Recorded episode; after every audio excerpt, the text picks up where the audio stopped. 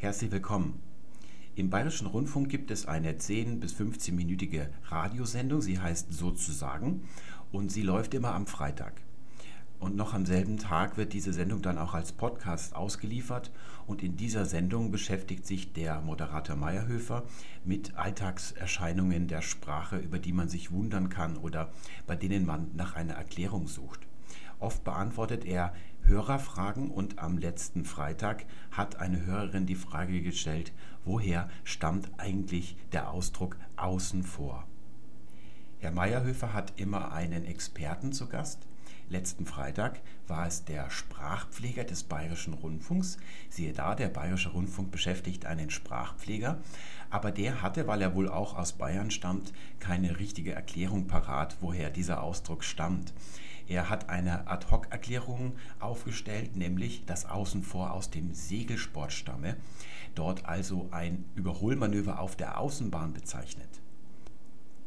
Tatsächlich hat außen vor nichts mit dem Segelsport zu tun. Diese Phrase hat es vor 10 bis 15 Jahren in ganz Deutschland so noch gar nicht gegeben.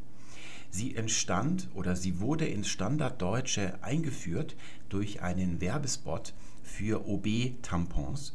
Es gab damals eine, ja, einen Werbespot, da trat eine Hamburger Journalistin auf und die saß zuerst auf ihrem Sofa und lustwandelte dann durch ihr Hamburger hanseatisches Wohnzimmer und erklärte den Zuschauerinnen, was denn der Vorteil eines Tampons sei, nämlich, dass er nicht nur außen vor bliebe wie eine Binde, sondern also mitten hinein, äh, also ins Zentrum des Geschehens sozusagen vordringen könne.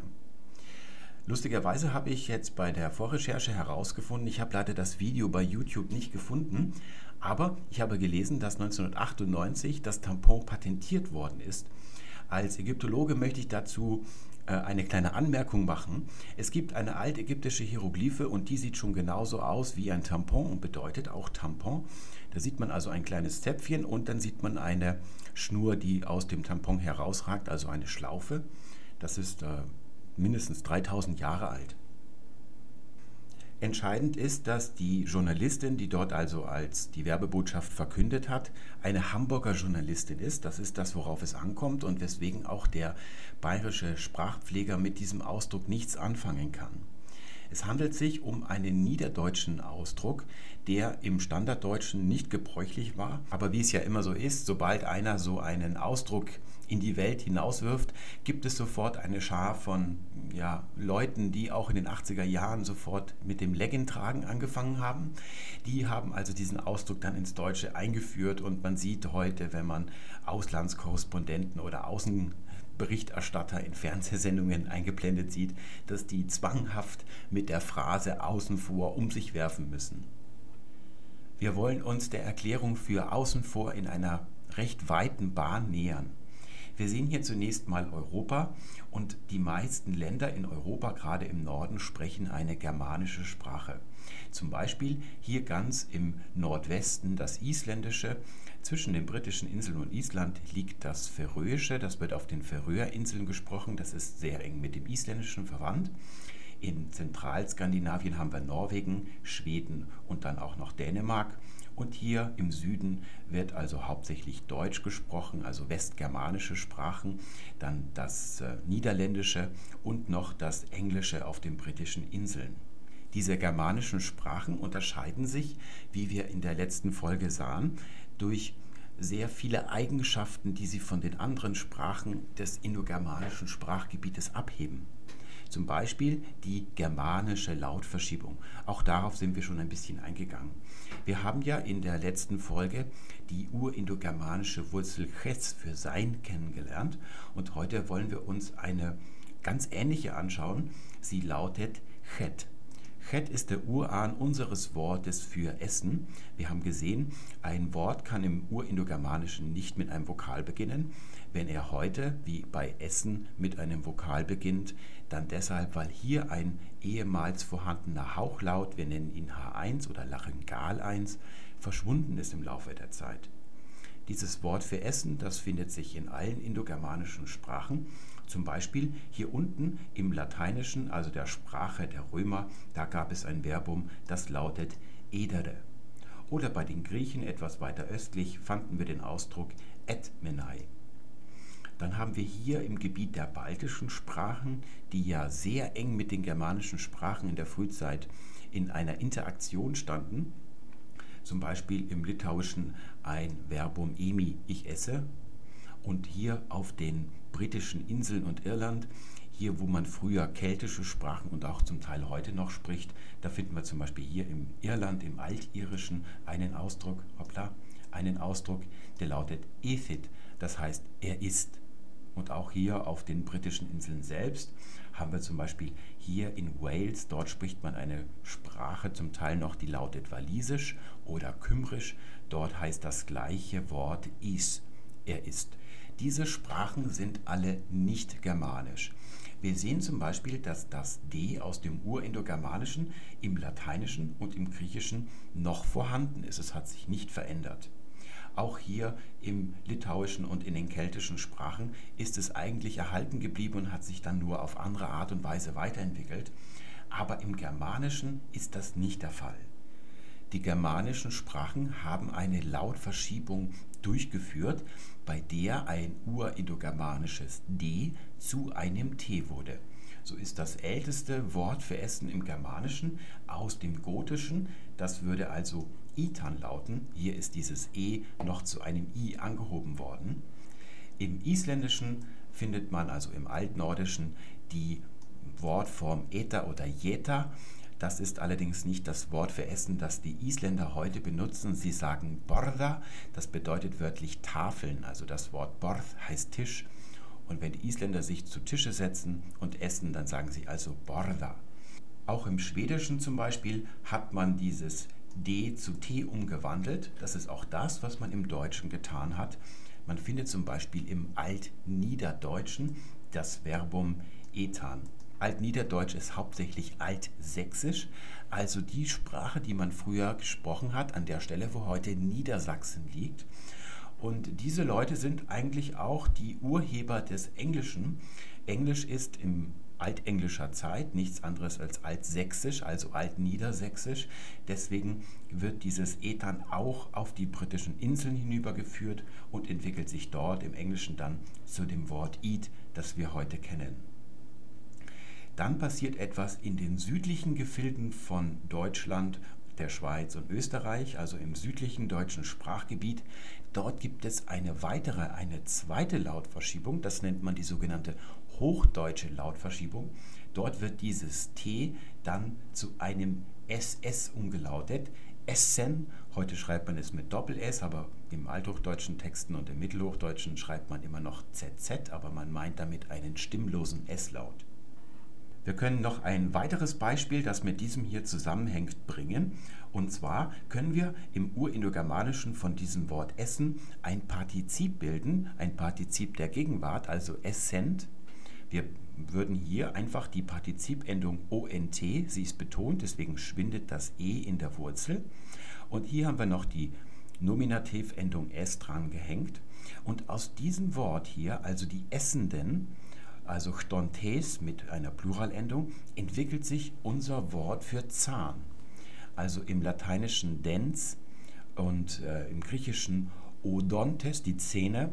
Das wird dann dieses D, weil dieser Hauchlaut vorne schwindet, zu einem T im Germanischen. Deswegen sagen die Engländer heute noch Teeth. Aber im Deutschen wird dieses T im Anlaut, also im Hochdeutschen, zu einem Z. Das ist dann die zweite, die hochdeutsche Lautverschiebung. T wird zu Z, deswegen sagen wir im Hochdeutschen heute Zahn. Nun wollen wir in das deutsche Sprachgebiet hineinzoomen. Es ist das sogenannte hochdeutsche Sprachkontinuum, das Ausbreitungsgebiet der heutigen hochdeutschen Sprache. Es umfasst die Bundesrepublik Deutschland, die Schweiz und Österreich. Wir haben ja gerade gesehen, dass die germanischen Sprachen ganz einheitlich und generell aus einem urindogermanischen D wie in chet für Essen ein T macht. Das germanische Wort lautet also tatsächlich Ethan. Diese Veränderung findet auf dem gesamten Gebiet, das ihr hier seht, statt. Dann vergeht einige Zeit und dann findet noch eine zweite Lautverschiebung statt, die sogenannte hochdeutsche Lautverschiebung. Diese hochdeutsche Lautverschiebung hat eine Nordgrenze und diese Nordgrenze nennt man die Benrather Linie. Die Benrather Linie teilt also eigentlich das deutsche Sprachgebiet in zwei Zonen auf. Es entstehen zwei Sprachen. Benrather Linie heißt die Linie deshalb, weil sie den Rhein an der Stelle überschneidet, wo in der Nähe von Düsseldorf der Ort Benrath liegt. Und es geschieht nun Folgendes. Nördlich dieser Benrather Linie sagt man weiterhin Ethan, aber alles, was südlich davon liegt, wandelt dieses T in ein SO-Laut um und sagt dann in der Folge Essen. Alles, was südlich dieser Benrather Linie liegt, ist Hochdeutsch, man nennt es Hochdeutsch und zwar nicht, weil dort besonders hochstehendes Deutsch gesprochen würde, sondern weil zwischen Hamburg und München ein Höhenunterschied von einem halben Kilometer liegt. Das Niederdeutsche, das nördlich der Benrather Linie gesprochen wird, ist also das Deutsch der Niederung und das hier ist das Deutsch der Hochebene. So ähnlich wie bei den Gorillas, da gibt es Gorillas, die im Tal leben und es gibt Berggorillas. Im ganzen Mittelalter gibt es also zwei völlig gleichberechtigte parallele Sprachen in Deutschland. Im Norden das Niederdeutsche mit dem wichtigsten Dialekt, dem Altsächsischen, auf dem Gebiet, wo heute Niedersachsen liegt, es gibt ja heute noch einen Freistaat Sachsen und der gehört aber ins hochdeutsche Sprachgebiet, also Niedersächsisch und Obersächsisch. Obersächsisch hat eine ganz enorme Ausdehnung im Mittelalter. Es ist nicht nur das heutige Sachsen, sondern alles, was hier die Tschechei ist, also Prag ist obersächsisches Gebiet. Das läuft bis hinüber nach Schlesien, das im Mittelalter zur Zeit des Heiligen Römischen Reiches Deutscher Nation also noch Schlesien mit einschließt. Ist also hier im Osten riesengroß noch. Der Unterschied zwischen Hochdeutsch und Niederdeutsch ist also ganz einfach der, dass diese südlichen Dialekte alle diese hochdeutsche, die zweite Lautverschiebung durchgeführt haben. Und nun können wir uns mal ansehen, was für Dialekte in welches dieser beiden großen Gebiete fallen. Wir haben im Norden das Niederdeutsche und im Süden das Hochdeutsche. Das wiederum wird aufgeteilt in einen Rücken im Norden hier, das ist das Fränkische oder das Mitteldeutsche.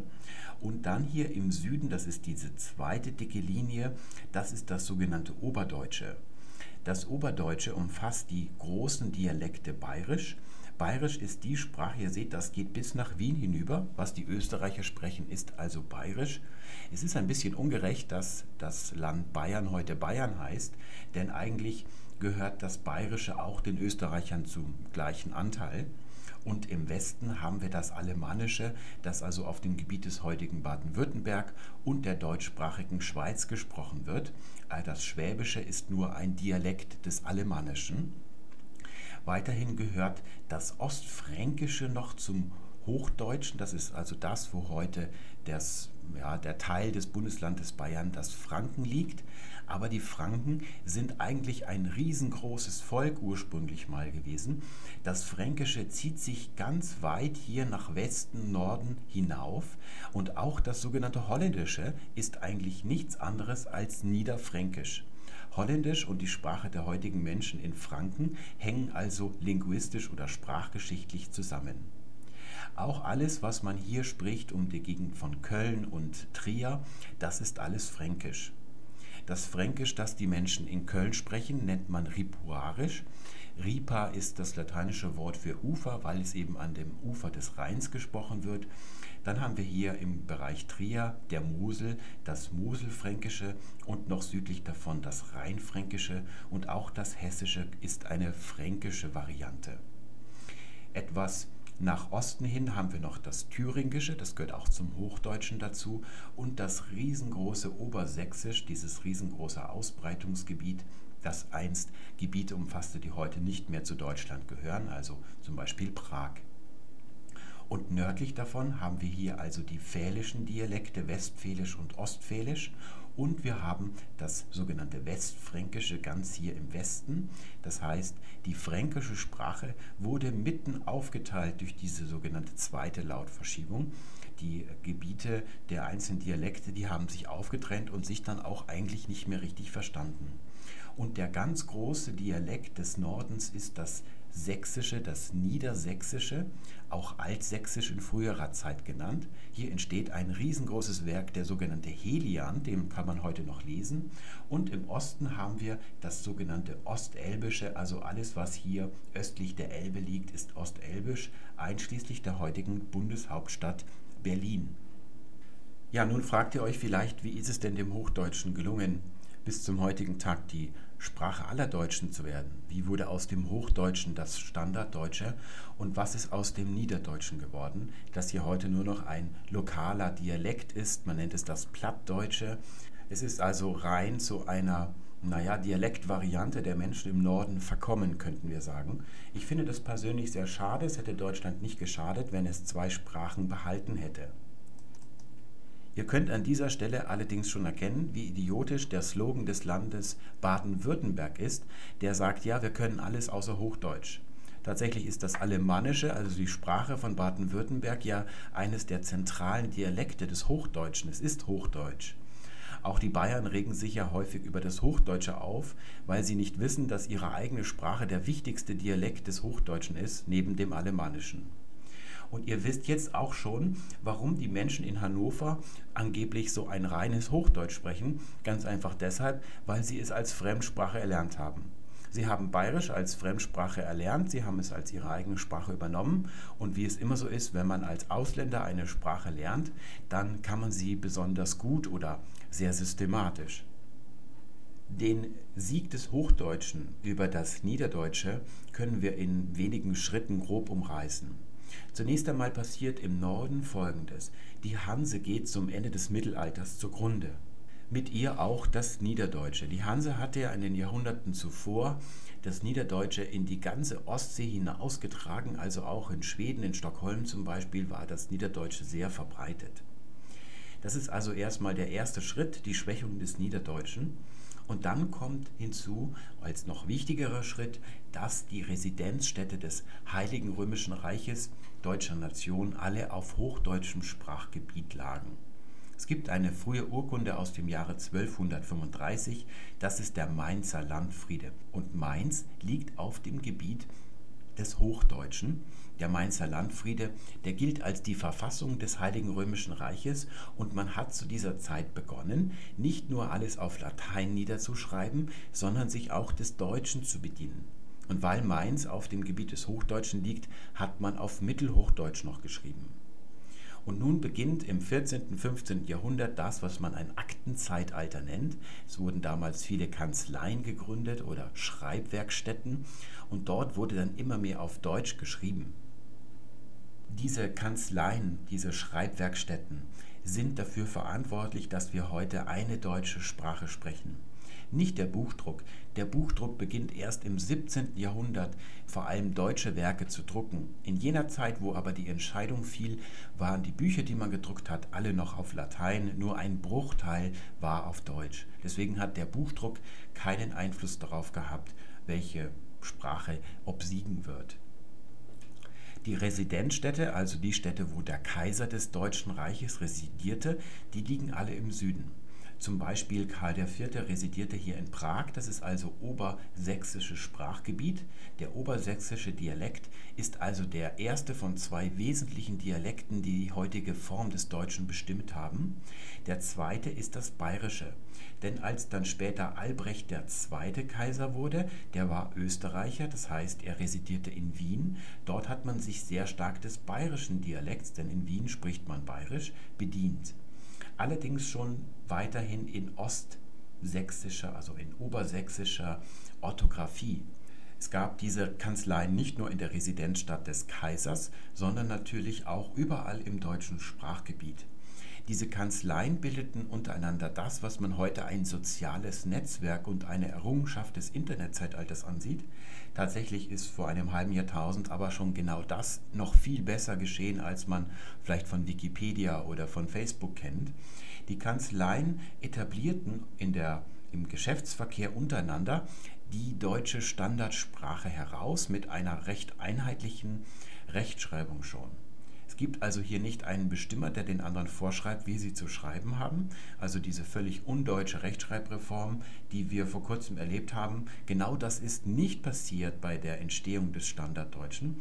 Hier wurde nicht von Prag oder von Wien aus gesagt, wie es zu laufen hat, sondern durch, das, durch die Interaktion der Kanzleien im ganzen deutschen Sprachgebiet wurde ein Standard etabliert. Man hat viel herumexperimentiert und ist dann auf sprachlicher und orthografischer Ebene auf das gekommen, was wir heute als Standarddeutsch kennen.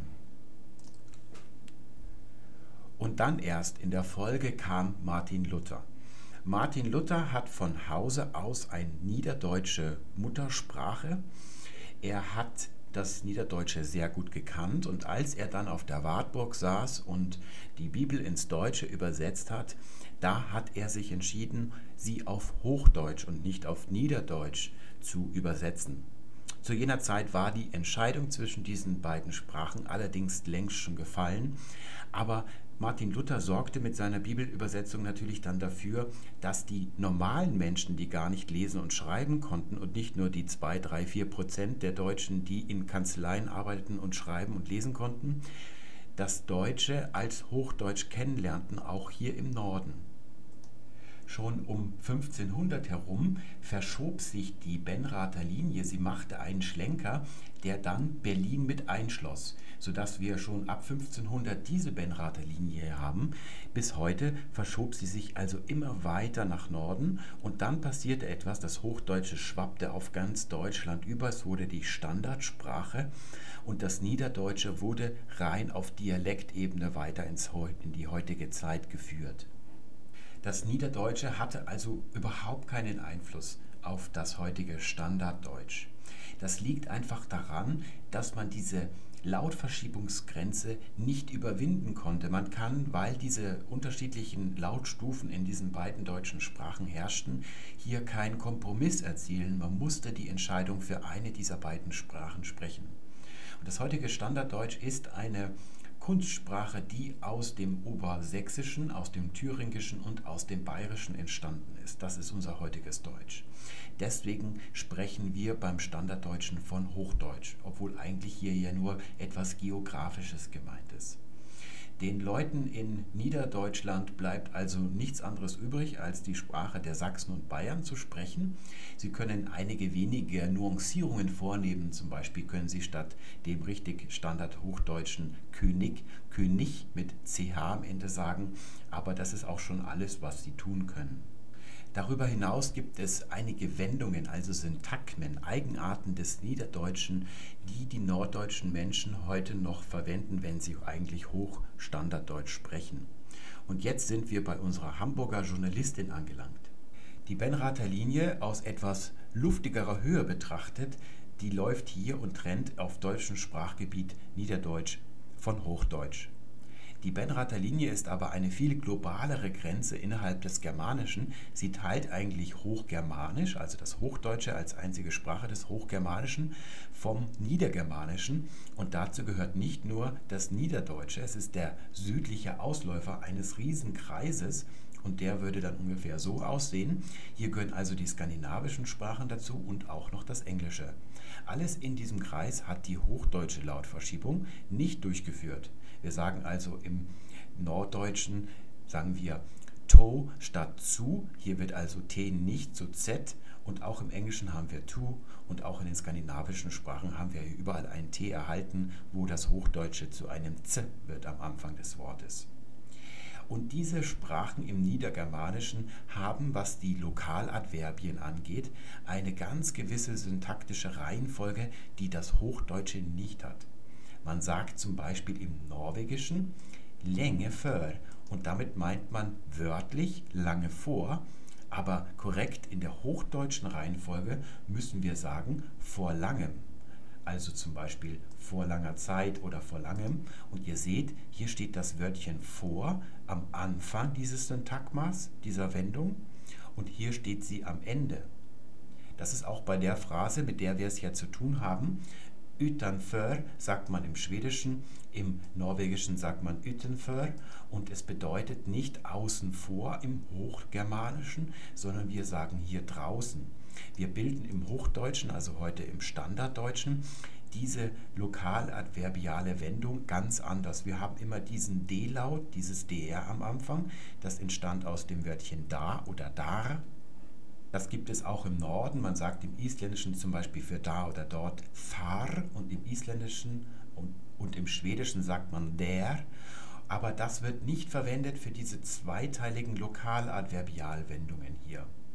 Wir haben zum Beispiel im Isländischen den Ausdruck jetzt muss ich es hier unten hin machen, ferer utan husið, also vor, außen das Haus, wörtlich, aber ins Hochdeutsche korrekt übersetzt, umgekehrte Reihenfolge, außen oder draußen vor dem Haus. Ihr seht also, im Norden wird das umgekehrt konstruiert als im Hochdeutschen.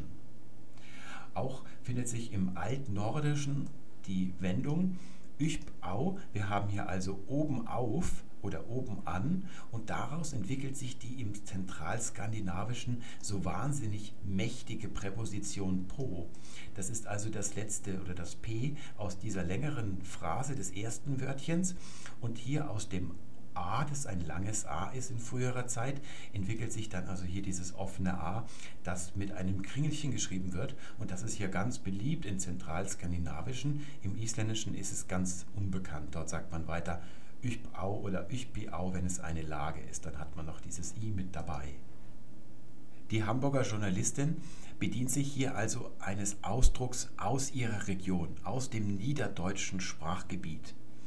Im Hochdeutschen hat außen vor nichts zu suchen, es heißt dort draußen.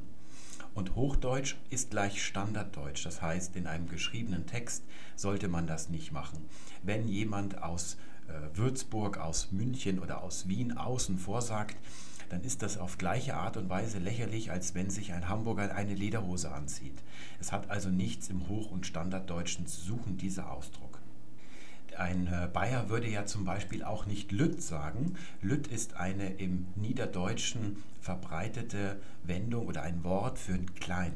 Und hier sehen wir auch im Isländischen heißt dieses Wort Litin und heißt das normale Wort für klein. Es gibt das Wort klein als Wurzel gar nicht. Und im Schwedischen sagt man zum Beispiel Liten. Ebenso falsch ist es zu sagen, jemand läuft fort. Das Wort fort ist im Hochdeutschen allein in der Bedeutung voran zu gebrauchen. Also zum Beispiel fortwährend können wir sagen, voranwährend. Aber in Weglaufen oder Fortlaufen ist es ja, dass man von einem Punkt sich entfernt. Und da gibt es im Deutschen, im Hochdeutschen nur das Wort weg, das richtig ist. Fortlaufen ist also falsch. Dieses Fort gehört auch zum niedergermanischen Sprachgebiet. Man sagt zum Beispiel auf Isländisch lautet dies Bürt, also zum Beispiel i Börte in der Ferne, in der Fremde. Und auf Schwedisch heißt dieses Wort Bort. Zu guter Letzt dann noch den Ausdruck vor Ort, dem wollen wir keine einzelne Sendung widmen, weil er eigentlich in guter Sprache nichts zu suchen hat, das dürfte allen klar sein. Vor Ort hat nichts Niedergermanisches an sich, es hat also mit all dem hier nichts zu tun. Nach wahrscheinlicher Deutung kommt dieses Wort aus der Bergmannssprache und Ort bezeichnet dort das Ende des Stollens, also die Stelle, wo der Bergmann mit seiner Hacke reinschlägt und die Kohle rausbricht. Wenn die Bergleute also am Stollenende arbeiten, ihn vorantreiben, dann sind sie vor Ort. Das Wort vor kam in Hochdeutschen immer nur äh, vor etwas bedeuten. Es kann also nicht an Ort und Stelle bedeuten. Das wäre also das eigentliche korrekte Hochdeutsch. Diese Phrase ist schon länger in Gebrauch, allerdings wahrscheinlich aus den Regionen, wo auch Bergbau betrieben wird. Man findet es dort schon in den 80er Jahren in Zeitungsanzeigen und dann sind die ganzen geschmacklosen Nachahmer gekommen und haben das manisch bezeichnet, wenn eigentlich an Ort und Stelle oder nichts anderes als da bezeichnet wird. Damit verabschiede ich mich für heute und wünsche euch alles Gute bis zum nächsten Mal.